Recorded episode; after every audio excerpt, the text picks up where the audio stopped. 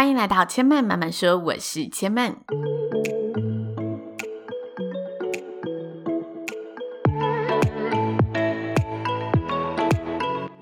目前频道在 Apple Podcasts、Spotify、KKBox 以及 Google Podcasts 都听得到。喜欢的朋友，欢迎帮千嫚订阅并留言评论，让更多人可以认识千嫚慢慢说喽。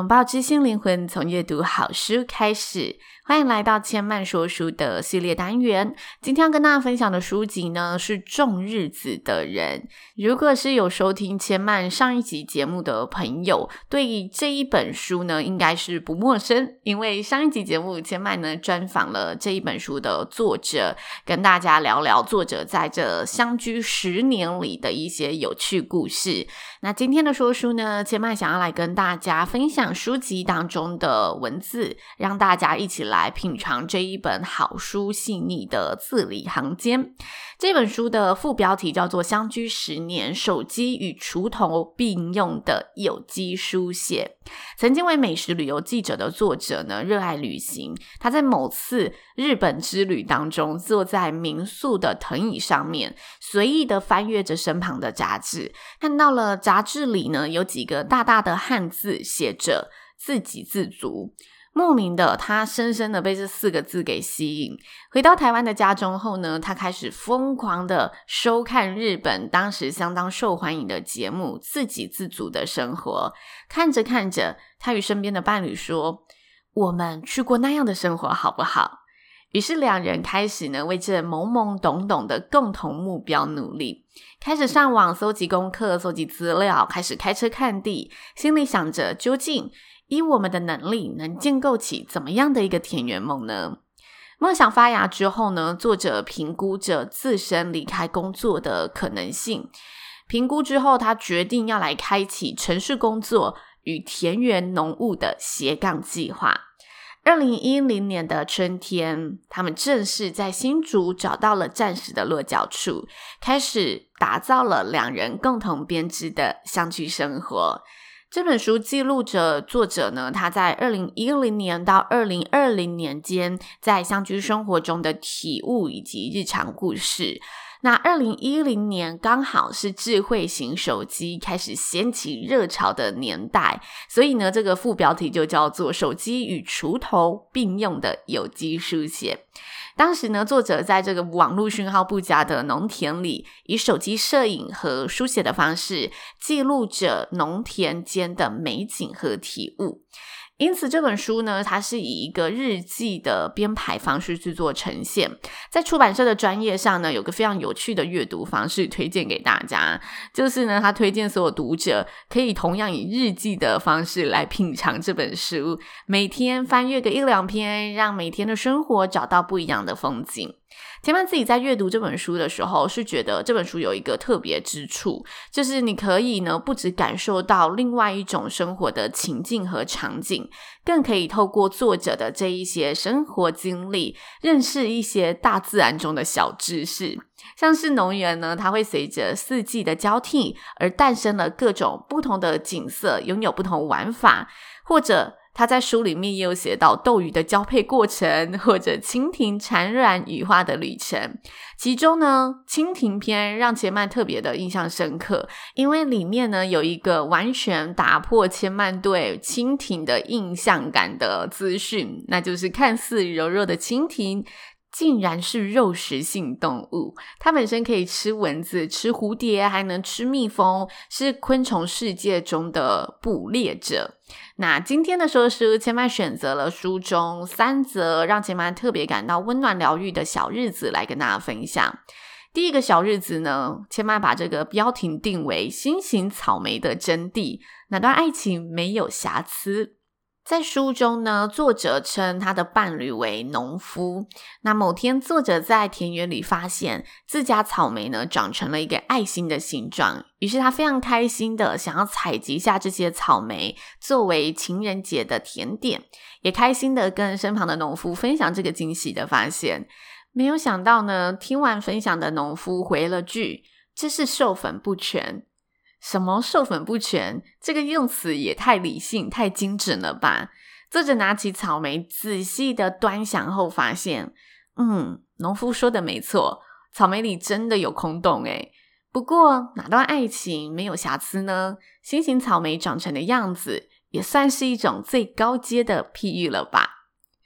我在看这一段文字的时候，觉得非常的有趣，因为情侣们或多或少都拥有这样子的一个日常片段，就是怎么我眼里的惊喜，在你眼里只剩惊讶，或者只剩惊吓。不过，透过作者的神比喻，突然让我们感受到，很多时候那些想的不一样的片刻，其实也有一种趣味在其中。那差别就在于我们有没有找到彼此的一个交叉点，那些交叉点也许也能带给你我意外的一个新视野、一个新发现喽。接下来呢，千麦想要来跟大家分享第二则小日子。这个日子呢，千麦自定义的标题为“休息就是换个姿势”。每年春节呢，身旁的亲友都是放假出游居多，但是作者呢，都是回到农园里辛勤的农务工作。于是呢，春节结束返回城市之后，身边的朋友就问他说：“诶，过年你有好好的休息吗？”作者的回答是：“当然没有，而且春假期间呢，因为农务所付出的这些劳力活，远远超过我们平常在城市上班所要付出的力气。”但是经过这个年假，他也渐渐的发现自己身上有那么些的不一样。向来怕冷的作者呢，经过了与土地的密集相处之后，似乎多了些肌肉抗寒，体态呢也比春假之前呢更加的强健。原本工作呢，因为需要长时间的盯着电脑，容易呢有头昏眼花的视力。在经过了一个忙到连一本书、三部电影都看不完的年假之后，竟然眼神变得清晰多了。那么这个春假究竟有没有休息到呢？答案应该要变成有。很多时候休息就是换个姿势。当我们拥有一个长假的时候啊，常会想着到底要如何规划这个假期，如何尽情的娱乐游玩，把握每一个放假的时光，把平常呢工作没有玩到的休闲娱乐全部补回来，这样才不会白费这个假期。或者是呢待在家里无限循环的追剧补眠喂食自己，这些都是我们让自己远离工作思绪，度过假期很常见的几个方式，但其实也有另外一种休息方式，是你因为感受到自己的身心灵更加的富足了，而有所沉淀休息的方式。也许身旁的人看你这个假期怎么都在读书，怎么都在看书，怎么都在阅读，觉得你好像有点浪费了出门踏青的好时光。也也许是呢，有些身旁的人看你整日都在运动健身，有点可惜，没有趁休假好好的让自己呢大睡一觉，或者好好的去跟朋友聚会娱乐。那到底怎么样是休息呢？休息就是让自己换个姿势，恣意的度过自己觉得舒服的好日子。接下来，千嫚想跟大家分享的第三则小日子。我把这一天的日子标题呢定为“何谓真正的满足”。作者在诗里写道：“家中使用的水呢是自然界中的山泉水，所以每滴用水啊都是山上呢涓涓滴滴搜集起来的，成为了日常和灌溉的用水。因此呢，平常只要某个水龙头忘了关了，或者某条运输的管线脱落了。”这些珍贵搜集而来的山泉水就会一去不复返，家里就会呢完全的无水可用。那遇到这样的情况要怎么办呢？当农夫遇到水资源的问题时呢，就要去巡视家中和田园的水路，看看是哪个环节出了问题，然后找到问题并且解决它。之后呢，我们就必须等待。泉水累积到够用的量，运用马达呢打进供水的系统，恢复家中的整个用水状况。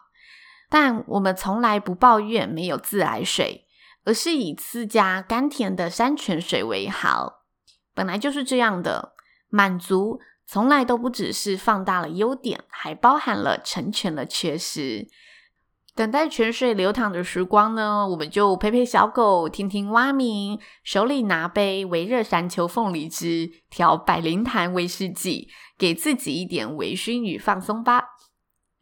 这一章节啊，千嫚特别放在最后一则小日子跟大家分享，是因为呢，我想跟大家聊聊到底什么是真正的满足。在这一章节，我看到了一个很好的解释，就是作者说的：你选择了这份美好，而且把美好背后的那一点点缺失，都归为了成就这份美好的部分。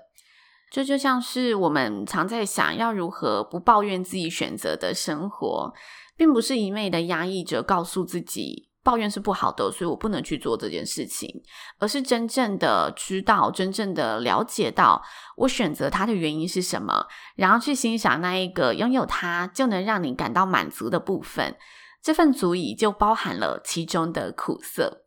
这是千嫚在这一则日子里看到的，想要跟大家分享的自身的一个延伸的体悟，也希望大家会喜欢千嫚这一集的分享内容。那如果听完这集内容呢，对这本书有感兴趣，或者想要了解更多这本书的内容，都欢迎呢可以收听千嫚上一集的节目，来听听呢作者亲自跟大家呢聊聊的。关于乡居生活的点滴，在上一集的节目尾声倒数三分钟，也有播放这本书的主题曲，是一首非常温暖的歌曲，也推荐大家一定要收听到最后。那千妈慢慢说，目前在 Apple Podcast、Spotify、KKBox 以及各个 Podcast 都听得到。喜欢的朋友呢，如果还没有订阅，赶快在你现在收听的平台上帮千妈按一下订阅键，并且呢，把千嫚的节目分享给更多的好朋友，让大家呢都有机会。可以听到千麦用心制作的节目喽，千麦慢慢说，今天就说到这里喽，也邀请大家下次再来听我说喽，拜拜。